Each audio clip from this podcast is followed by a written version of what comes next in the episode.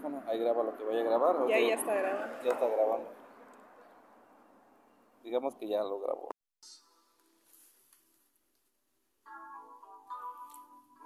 Buenos días mis hermanos en Cristo Jesús.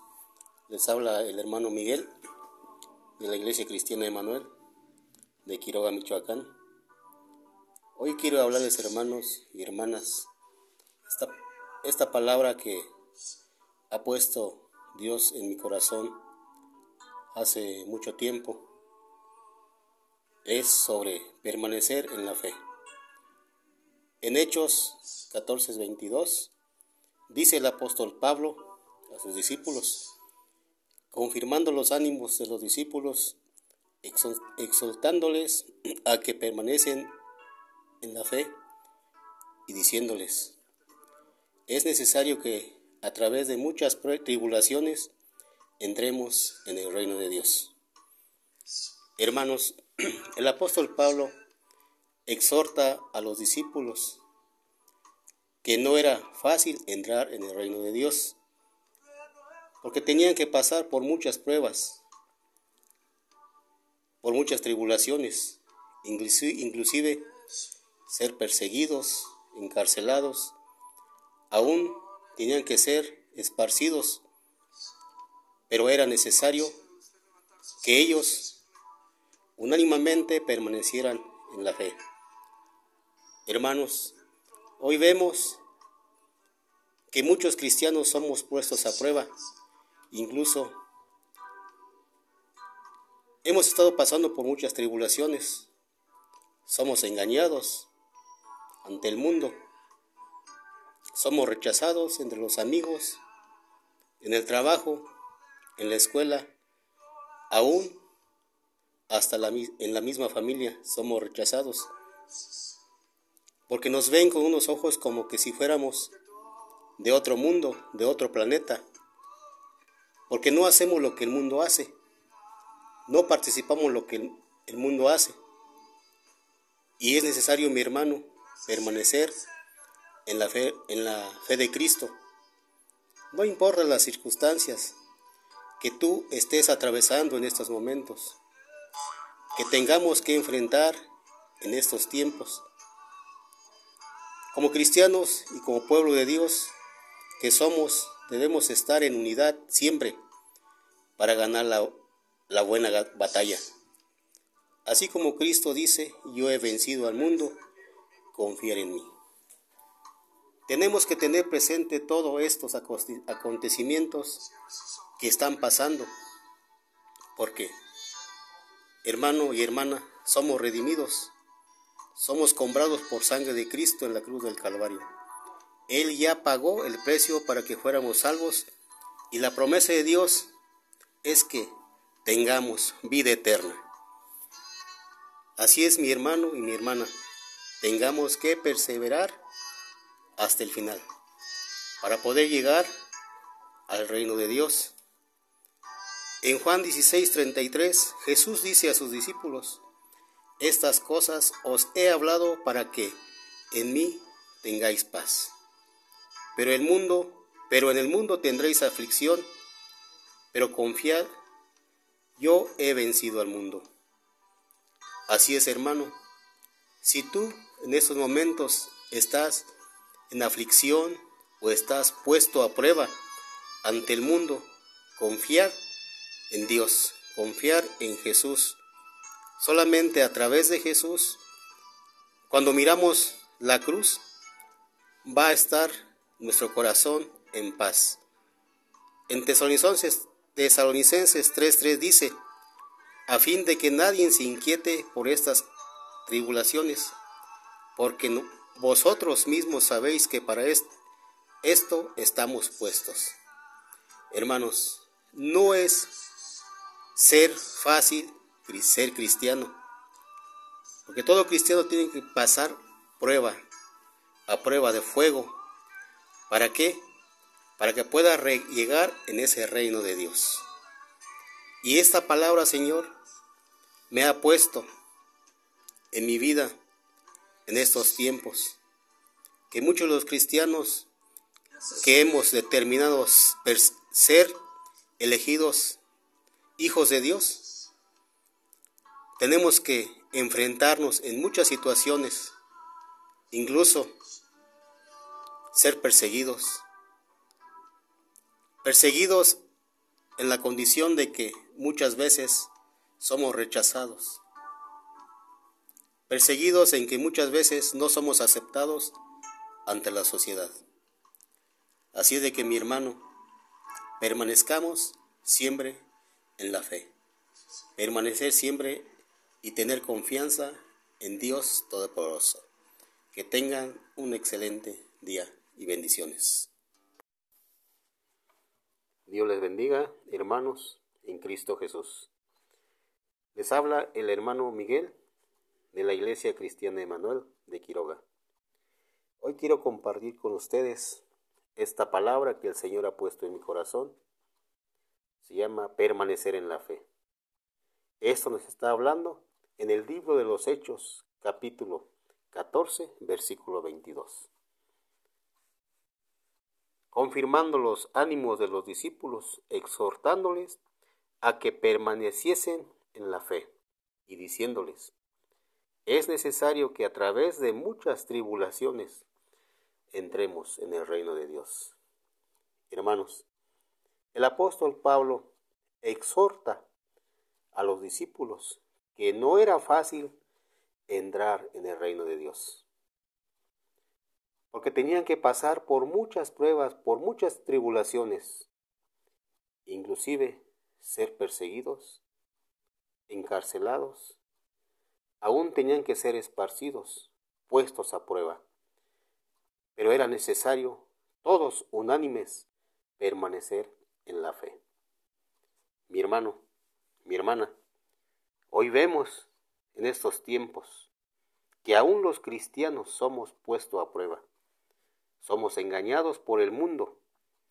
El mundo nos arrastra. Nos arrastra porque piensan que somos de otro mundo. Nos ven indiferentes. Nos rechazan. Somos rechazados entre los amigos, en el trabajo, en la escuela y aún hasta en la familia. Somos rechazados. Y es necesario, mi hermano, permanecer en la fe, siempre unidos, unánimes, en oración, en la fe de Cristo, tener confianza en Él, que solamente a través de Él podemos entrar en el reino de Dios.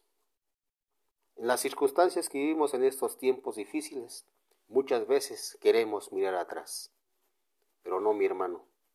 Por mucho uno que, que tenga que enfrentar por muchas tribulaciones, siempre debemos dar un paso más, aún en estos tiempos difíciles. Como cristianos y como pueblo de Dios, somos redimidos, porque Dios pagó el precio, el precio por de ti, el precio de mí, para ser hijos de Dios. Por eso Jesús mismo dice, Confiad en mí, yo he vencido al mundo.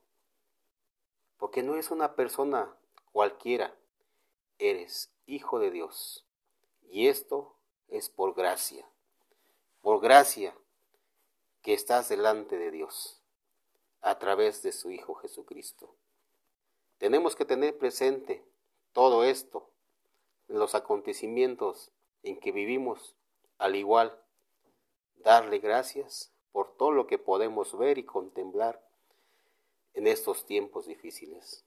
Pero siempre confiar en Jesús, en que solamente a través de Él podemos llegar a esa promesa, esa promesa que Dios nos ofrece, una vida eterna. Así es que mi hermano, no se desanime, siempre hay que mirar la cruz, esa cruz que llevamos puesto siempre en nosotros cada día para poder ser la sal de la tierra, no importan las circunstancias en que vivamos el día de hoy. Por eso Jesús mismo dice en el Evangelio de Juan 16, 33, Dice Jesús a sus discípulos, Estas cosas os he hablado para que en mí tengáis paz. Pero en el mundo tendréis aflicción, pero confiad, yo he vencido al mundo. Solamente a través de Jesús podemos tener paz. Esa paz que muchos quisieran tener. La gente dice yo soy cristiano. Mucha gente lo dice, pero no hay esa paz en ellos. Solamente los que somos redimidos por la sangre de Cristo somos y tenemos esa paz en nuestro corazón. Por eso en Tesalonicenses 3.3 dice, a fin de que nadie se inquiete por estas tribulaciones, porque vosotros mismos sabéis que para esto estamos puestos. El estar puesto, dispuesto a pasar por muchas tribulaciones, quiere decir que estamos permaneciendo en la fe, la fe que Cristo da. Y esa fe se llama salvación. Mi hermano, espero que esta palabra haya llegado en tu corazón y que sí nos sirva de reflexión por si en un momento dado has pensado en un momento de tirar la toalla. No, mi hermano, hay que seguir adelante en la fe de Cristo. Gracias, hermanos, por estas palabras que, que Dios me ha puesto en mi corazón. Que Dios los bendiga buenos días. ¿Cómo están hermanos? Dios les bendiga. Les habla el hermano Miguel de la Iglesia Cristiana Emanuel de Quiroga. Hoy quiero compartirles uno de los evangelios de Juan. Vamos a ver estos este capítulo 19. El capítulo 19 cuenta con 42 versículos, pero únicamente quiero hablarles de tres capítulos. Eso nos relata de una forma cómo es que Jesús fue entregado por Poncio Pilato. Vamos a leer, hermanos, nomás tres versículos del capítulo 19. Dice Juan 19, versículo 1. Así que entonces tomó Pilato a Jesús y le azotó. versículo 2 dice, y los soldados entretejieron una corona de espinas y la pusieron sobre su cabeza y le visitaron y le vistieron, perdón, con un manto de púrpura. Versículo 3. Y le decían, Salve, Rey de los judíos, y le daban de bofetadas. Hermanos, ¿cómo es posible de que Jesús haya aguantado tantos insultos, ser azotado, como dice la escritura. Vemos este cuadro de crucifixión de Jesús. ¿Cómo es que estos tres relatos de los evangelios de Juan, Mateo y Marcos y parte de Lucas. Cada detalle, cada significado en el mensaje mismo donde Jesús muere en la cruz, en el cumplimiento de las profecías del Antiguo Testamento, para que pudiésemos ser salvos, tú y yo, mediante nuestros pecados y recibir vida eterna. El azote pudo haber matado a Jesús en su momento. El procedimiento acostumbrado era desnudar, desnudar la parte superior del cuerpo de la víctima y atar sus manos a un pilar antes de ser antes de azotarlo con un látigo de tres puntas. La cantidad de los latigazos se determinaba por la severidad del delito. Bajo la ley se le permitían hasta cuarenta azotes menos uno. Después de azotarlo, Jesús también debió soportar otras agonías que se narra aquí en este Evangelio. Los soldados fueron más allá de lo ordenado de azotar a Jesús. También se burlaron de su pretensión de realeza, colocación, una corona de espinas sobre su cabeza y un manto real sobre sus hombros. Pero finalmente, la verdad salió a la luz. Los líderes religiosos no llevaron a Jesús ante Poncio Pilato por causa de una rebelión en contra de Roma, sino porque pensaban que había quebrantado sus leyes religiosas. La blasfemia, uno de los delitos más serios en la ley judía, merecía la pena de muerte. Acusar a Jesús de blasfemia darle credibilidad a su caso ante los ojos de los judíos. Acusar a Jesús de traición daría credibilidad a su caso ante los ojos de los romanos. A ellos les daba igual que Pilato escuchase una acusación o otra, con tal que cooperase con ellos en matar a Jesús. Durante el juicio vemos que Jesús fue el que mantuvo el control, no Pilato ni los líderes religiosos. Pilato vaciló. Los líderes religiosos reaccionaron movidos por odio y enojo, pero Jesús mantuvo su compostura.